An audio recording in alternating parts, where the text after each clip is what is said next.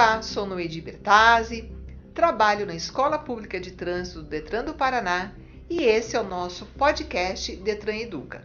O nosso convidado de hoje é o Demétrio. O Demétrio está atualmente trabalhando no setor de educação aqui do Detran do Paraná, tem como formação a área de Direito e Gestão Pública e vai participar comentando sobre os valores básicos que nós temos que exercer no ambiente trânsito. Para encerrarmos essa semana, falaremos um pouquinho sobre a importância da empatia e da comunicação, principalmente na área de trânsito.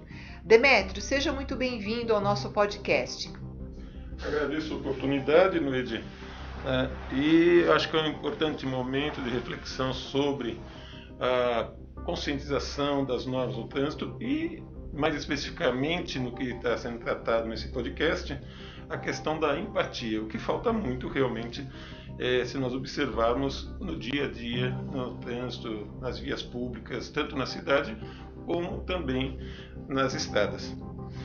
A empatia no trânsito ela é um pouco diferente, na minha opinião, da empatia que nós temos quando tratamos pessoalmente com a pessoa.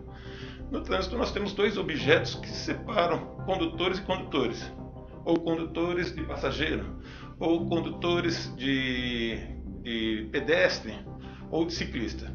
Ora, esse objeto são os próprios veículos, cada qual motorista, cada qual condutor em seu veículo, ora uma bicicleta em relação ao carro, ora uma calçada, uma via, um espaço diferente a ser compartilhado. Né?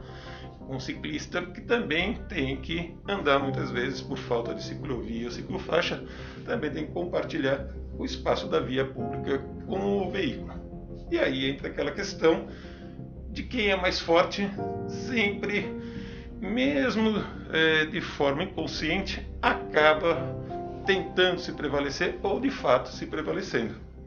Na vida em comum, quando nós não temos os modais, seja um caminhão em relação a um carro, seja um ônibus em relação a um automóvel, seja um ciclista em relação a um carro, nós temos uma dificuldade um pouco maior de demonstrar essa empatia. Podemos sim demonstrá-la. Na vida do dia a dia, nós não temos nenhum desses objetos. Né? Quando estamos falando de pedestre, um pedestre, um amigo um outro amigo, você esboça através de palavras e através de sorriso. Então fica muito mais fácil você tem o sentimento de empatia, ele se demonstra de forma imediata. No trânsito, nós temos outras ferramentas. É, na forma de conduta ao compartilhar o mesmo espaço. É pela ação e não pela palavra.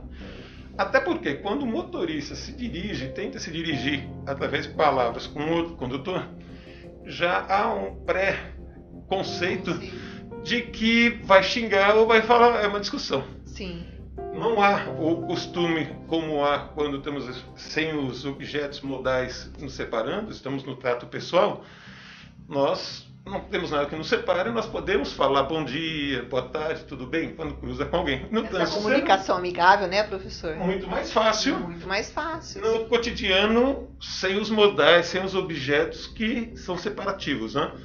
Então, se eu não posso, eu não ando no trânsito quando paro no semáforo e fico, bom dia, senhor condutor. Não tem isso. Realmente, quando, infelizmente, o que se verifica, tanto pelos relatos, pelas estatísticas, não só do Detran Paraná, mas de outros Detrans, e também pelos estudos realizados, além do, de, informações das polícias, tanto das forças militares rodoviárias, como das militares de trânsito nas cidades, são relatos de quando há essa comunicação, essa comunicação é para demonstrar a falta de empatia, infelizmente. Então, como que nós podemos no trânsito mostrar, demonstrar a empatia? É através da conduta e não através da palavra. Deixar o cidadão passar, mesmo que verifiquemos que ele está numa velocidade superior à permitida, mantemos a direita para que ele ultrapasse. Não sabemos se esse cidadão tem uma pressa, nada justifica, a inflação, de ter, a inflação de ter ultrapassado a velocidade. Mas não somos nós, condutores, que temos que colocar nosso objeto automóvel para obstar a passagem daquele que está com mais pressa. Isso é também empatia. Além de ser uma norma de trânsito, é empatia. estou vendo que a pessoa está vindo mais rápido, encosto, passo. Muitas vezes a pessoa está com problemas que se você ficar ali, você naquela posição, dificultando que o cidadão faça a sua, a sua condução da forma que estava fazendo, vai acabar talvez direcionando um problema que ele tem pessoal, que está justificando na mente dele aquela pressa, aquela conduta um pouco mais agressiva no trânsito, isso vai desviar totalmente para você. Então a empatia, acredito eu, no trânsito, ela não tem como apenas é, falar sobre empatia, senão também tratarmos da inteligência emocional. Perfeito, Demetrio. A gente está sempre colocando essa referência principalmente nesse mês, que é o mês do Maio Amarelo, é, percebemos que o próprio Detran fez essa campanha é, que a sua história merece ser, né, ter uma continuidade, é, enfatizando muito o respeito, a responsabilidade, que a sua responsabilidade salva vidas. É, quando você deu muita ênfase sobre a importância da empatia, a comunicação, eu escuto muitos engenheiros de trânsito colocando assim: a sinalização é a primeira forma de comunicação. Então nós temos que entender essa comunicação no trânsito é importante. Ao seu ver, Demétrio, que tipo de comunicação nós podemos exercer no trânsito para que todos esses condutores, esses modais que você bem citou, é, que possamos ter esse trânsito mais harmônico? A comunicação ela é importante? Sim, como eu disse anteriormente.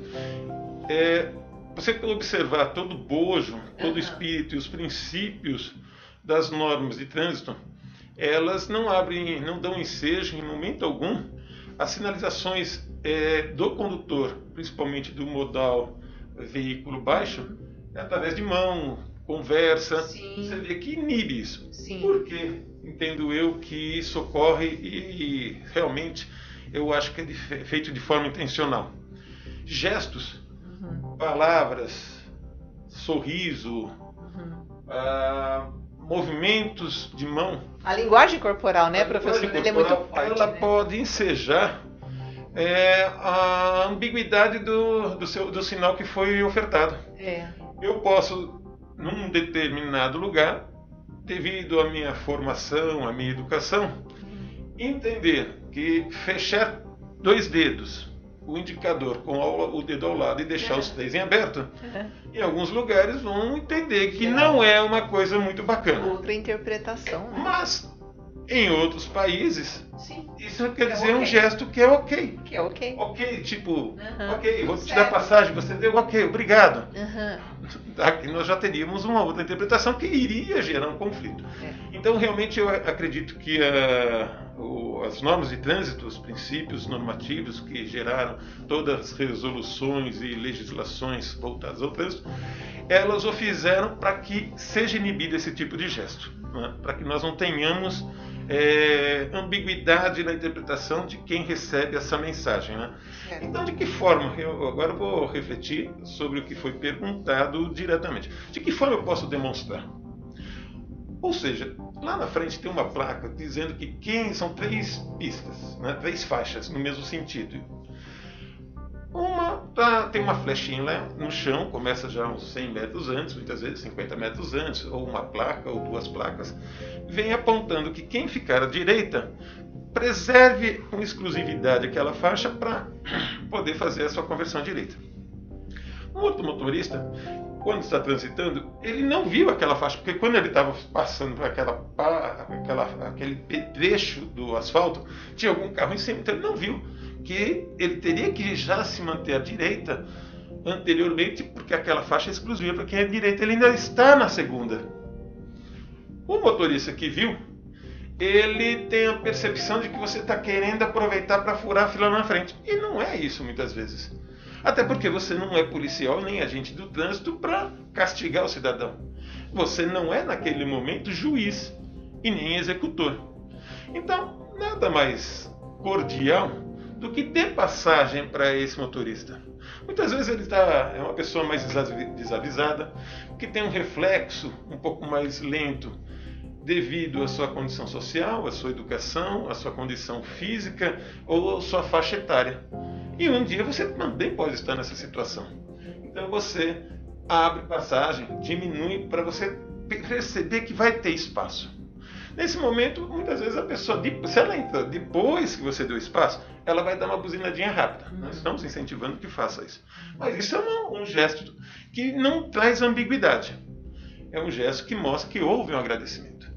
Já diferentemente, se o condutor que estava à esquerda ele forçar a passagem para entrar na faixa que ele já devia estar, e você não der passagem, ele forçar, vai gerar um conflito. A buzinadinha ela vai ocorrer durante a ação. Ou seja, ele vai buzinar como quem diz que está, como quem quer demonstrar que você não teve uma conduta legal e jogou o carro em cima, ele vai ficar demonstrar sua raiva. Se você deu espaço, também você vai ganhar uma buzinada. Vai ser um pim-pim.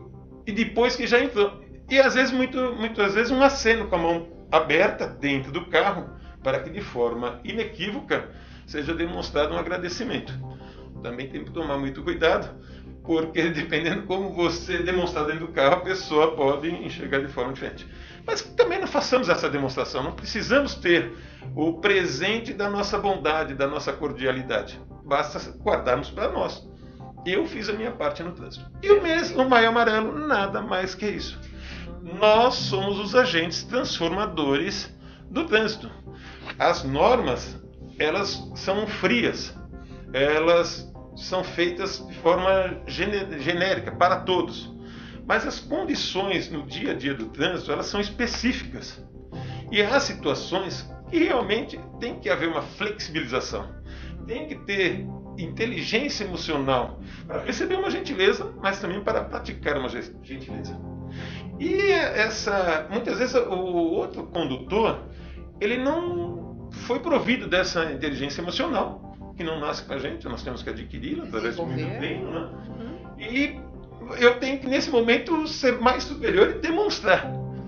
Não agindo de forma a também demonstrar para esse condutor que eu também não fiquei é, animado com a conduta dele. Deixa passar. Como disse anteriormente, nós não sabemos o que está levando aquele condutor a uma prática não muito é, cordial no trânsito. Podemos pré-julgar, né? Podemos pré-julgar. Nós não somos a, o, não é nosso o julgador Sim. e nem o executor. Exatamente. Se nós agimos dessa forma no trânsito, praticamente é a lei da, da aproximação, né? o que nós fazemos para os outros também tem volta para nós. Uhum. Um dia eu posso estar numa outra situação que alguém vai ser cordial comigo. Interessante. Eu vou contar uma passagem muito rápida quando era jovem, eu era um cordial em alguns momentos. Mas a juventude também é um dos fatores que nos torna um pouco mais impetuosos no trânsito. Sim, impetuosos, né? Uhum. Então o cidadão deu uma fechada, né? Isso era em São Paulo, deu uma fechada. Né? Eu não o xinguei, mas acelerei e fui ao lado dele para olhar para a cara dele. Então o que, o que isso vai dizer, né? Tipo assim, estou esperando mais uma provocação para abrirmos uma discussão. Então é famosa encaradinha. Ele tinha realmente, ele não tinha me visto, ele realmente me fechou. Era uma situação um pouco de velocidade, era uma via rápida em São Paulo, e quase fui obrigado a ir à beira da, da calçada. E se eu não freasse rápido, teria colisão ou teria que subir a calçada. Então foi uma falha dele. Só que quando eu parei do lado do carro do cidadão e olhei nos olhos dele, ele já viu eu fazendo a manobra para vir ao lado dele, né? Ao invés dele xingar, fazer uma cara feia, eu lembro há mais de 20 anos, isso até me emociona falar. Né? Ele tinha parado no semáforo. Né? Ele com as duas mãos fez um gesto, levantou na frente do rosto dele, fechou as mãos e deu uma pequena baixadinha na cabeça. E eu li os olhos dele. Nos olhos dele ele falou assim: realmente estou errado, me perdoe. Me perdoe. Olha, Desarme. arrepio porque desabou. Um palavrão de um jovem, no caso eu, xingando, julgando e executando a punição dele, que seria a minha bronca, digamos assim, não teria tanto efeito, além de ser agressivo, não teria eh, um efeito, um impacto tão grande como apenas o silêncio dele, erguer as duas mãos, fechar as mãos, levar à frente do rosto uhum. e uma pequena inclinadinha e fechamento de olho uhum. e depois abrir e olhar para mim. Uhum. Aquilo me desmontou. Eu acho que foi a minha primeira lição do que é ter empatia no texto. Que bacana, né, professor? Olha, ficaria aqui batendo esse papo, porque falar sobre empatia é, é muito prazeroso, né? Então, nós gostaríamos muito de agradecer aí por compartilhar a sua experiência, os seus conhecimentos conosco. Já se sinta convidado para participar dos outros episódios. É, nós vamos é, permanecer com o podcast durante todos os anos com várias temáticas, né? então já se sinta convidado aí, né, para participar. Muito obrigada aí pela sua participação e vamos aqui encerrando o episódio do nosso Detran Educa. Até a próxima, Demétrio. Muito obrigado, Edi, pela oportunidade. E também lembrando, vamos praticar empatia. O Maio Amarelo não terminou, mas o Maio Amarelo é apenas um mês alusivo nós vamos praticar ela continuamente. Mas se esquecermos depois do Maio Amarelo, ainda vamos ter uma oportunidade que já vale a pena ressaltar, que é a Semana Nacional do Trânsito. Então, se você esqueceu até lá, nós vamos lembrar. Com certeza. Muito obrigada, Demetrio, e até a próxima, pessoal.